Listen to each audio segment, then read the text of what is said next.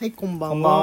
はきしめんきよ。今日は、えー、土曜日ですね。はいこう、まるについて気になるはいというのをやっていこうと思うんですけれども、今ね、近所でね、なんか花火大会やってんのかな。ド ーン、ドーンって音ゴと。ーとかねそうそうそうそうあとちょっとなアナウンスみたいな声かな盆踊り的なものをやってるんでしょうかねう、んが遠くに聞こえてくるからマイクを拾わないと思うんだけど万が一あのー爆撃音みたいな音がちょっと入ってたら花火です 花火ですっていうあのー医療者関係の人のためのなんなんつうんだっけあのー何も言わないでやる花火ありまあったじゃあなあいでるすかねうんあれとは違うやつの雰囲気あるよねある普通の花火大会のうん感じするよね、するあのアナウンスするああいうすのどどこでやってるかねちょっと分かんない、うんでそういうの町内案内みたいなのとかちゃんと見てれば書いてあったのかも分かんないんですけれども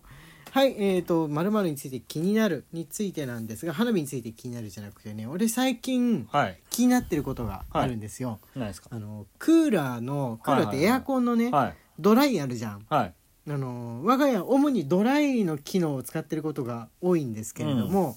ちょっとね冷房っていうモードだと寒すぎるかなとか思って、まあ、うんドライぐらいがちょうどいいかなっうてん思ってやってるんですが、あの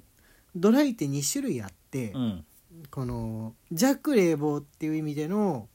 えーちょっと緩い冷房をかけるドライそれはね安いんですよ普通の冷房モードだと例えば電気代が110円ぐらいかかるところ、えー弱冷房のタイプのドライだと40円ぐらいっおおすごい安いていう風はない違いがあるんですが、もう一つのドライがあの温度が冷めすぎないような感じにこの一旦温めた空気を出すへ温ーめた空気を冷やして出すっていうかそういう機能がついてる、うんうん最近のエアコンのその除湿モードっていうのはいわゆる本当に湿度を下げるためだけ、湿度を下げたことによって温度を変えたりしないための、えー機能でそれだと普通の冷房よありごめんね LINE 来た多い普通の冷房よりね高いんですよ電気代が、うんうんだからこの夏になって電気代がちょっと上がったじゃないですか、うんうんあのー何割か上がった時にバーンと増えちゃった人ってもしかしてドライにしてるんじゃないかなってあそーなるほどの、うん、熱をえっ、となんだなんていうんだっけなその弱冷房じゃない方のドライうん湿度をなくすドライうん最高熱だったかな、それ一回暖房もつけてああの冷房もつけてるようなものだから高くなるっていうなるほどねわけなんですがうちのどれかなーっていうのは気になってるところですかね、まあ古いからそんな多分それじゃないと思うしそれじゃ実ない際と思う冷えてますから、うん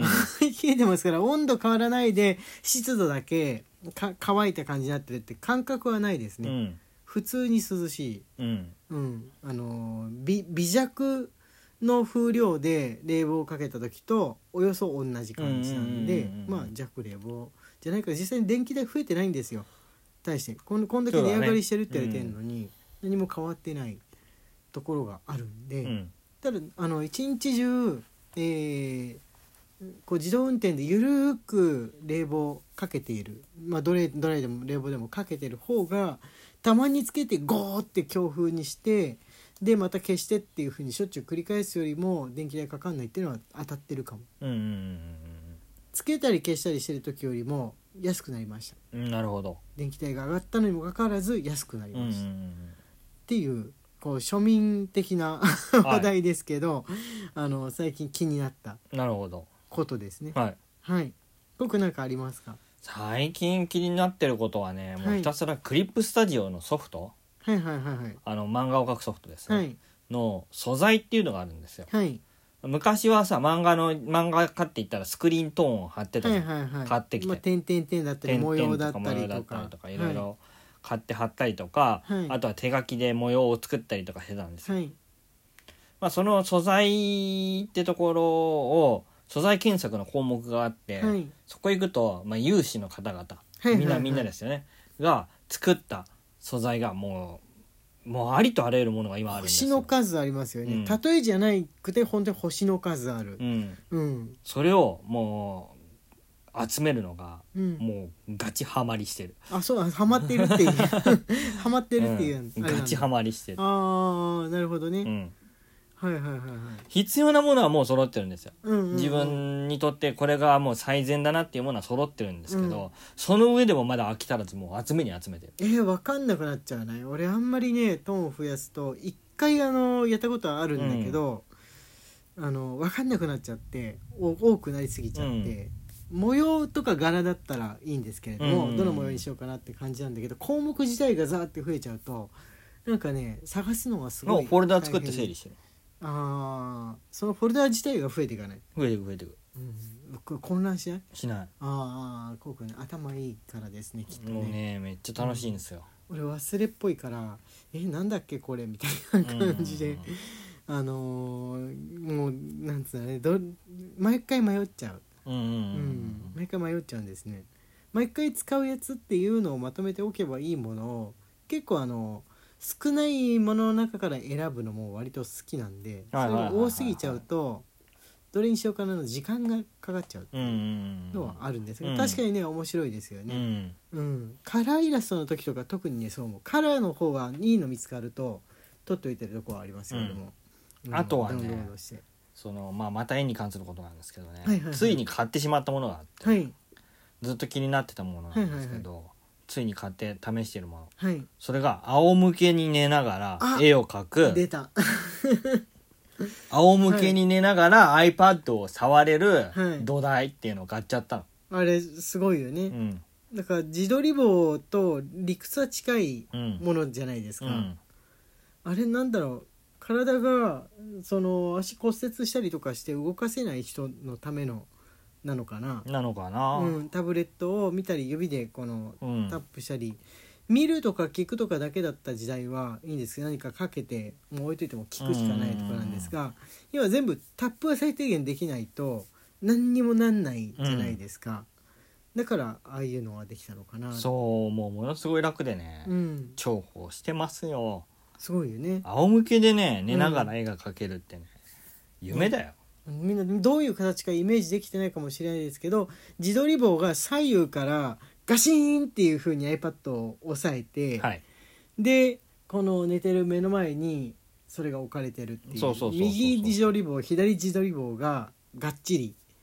そのあ足がちゃんと三脚みたいになってる自撮り棒同士そがうそうそうそう協力し合って自分に見せてくれてるみたいはない形を想像してもらうといいですかね。いやー仰向けってだってさ、まうんあ、アナログだったらインクが垂れてくるわけじゃん、ああそうですねそれはもう絶対ありえ絶対描けないわけ、けですよ、うん、最高万年筆とかボールペンであってもその重力の関係でインクってやっぱその上から下に落ちるように、長らく人間はそれで絵を描い絵つかもの字を描いてきたうじゃん、んそれを気にしないでいられるっていう 支配からの卒業、尾崎尾 崎尾崎豊うん、完全なる卒業確かにあの液タブとかその電子で絵を描いたり文を描いたりするようになって、うん最初に卒業したのがその液体からじゃないですか、うん絵の具とかインクとか墨汁から人は卒業したわけですよね、電気でうん絵や絵や字を描く線を描くっていうことですね要するにその上で重力からの卒業っていうはい感じでしょうか、はいあれ首疲れないの逆に腕とか全然疲れないあそうなんだ、うんなんか腕だけこうやって上げてなきゃいけないかなと思ったんだけどあのスマホをこう持って寝っ転びながらなんか見たりゲームしたりするじゃん、うん人ってつい気づけば結構長いう間んやってたりするだけでもね手ってもう持ち上げてんだよねそうそうそうほそっといれてもに比べたら土台があるからそうだよ手ね添えれる分だけ全然楽だよそういえばそうだよねあ真剣に強弱つけてその印刷用の線を引くってなるとちょっとこの大変になってくる、あそうだねそれはちょっと大変なんだけど、下書きとか書く分にはもう全然うんうん線の漫画の気づいてない人気づいてないかもしれないけど人物の線って輪郭とかちょっと強弱がついてるじゃないですか、あれは手自体の自重も使ってこの漫画家がなんつうんだろうねニュアンスで太さ細さをき決めてるんだなってそうだねうん、思いますね、うんただペンを置くだけだとあの強弱は作れないうん、わけですね、特殊なもともとはねペン先っていうものにインクを含んでペン先の間を力を入れるとペン先ってちょっとプワッて広がって広がって力緩めるとペン先がチュッてくっついて細い線になるってそうそういそううのそうで漫画はあのカ書ニかのれてカニのハサミみたいになってそるんうですそようそう長らく漫画っていうものはそれで書かれていたわけなんですけれども、それがあのええタブレットになってからちょっと力を入れるとその力を感知して今太めたいんだなこの人はっていうふうにいちいち画面が判断してくれるっていうそのうそうでそうそペンと似たような線が引けるう、ん、っていうだから線のね強弱がない人はあんまり生活変わんないかもしれないんですけどそうだね漫画家でも。うんそのまあ少年漫画とか特にかな線の強弱が強い太い線引く人だと一見読んでる人はねあのインクで書いていた頃とこの先生変わんないよなと思ってるけど実はそのタブレットの感知で太さを作ってるんだってそいうでうすねね現代の、うん現代の人あれがどうしても手になじまない方はやっぱ無理だと思って人間の線だけ紙にペン入れしてスキャナーで読み込んで後の作業をデジタルでやるっていうは方い結構いますよね。いるねうん、あの大人世代の作家さんとか少年漫画の人とかだとその強弱難しいとか、うん結構力入れなきゃいけないっていうことで、まあ、紙にやってる方結構いますね。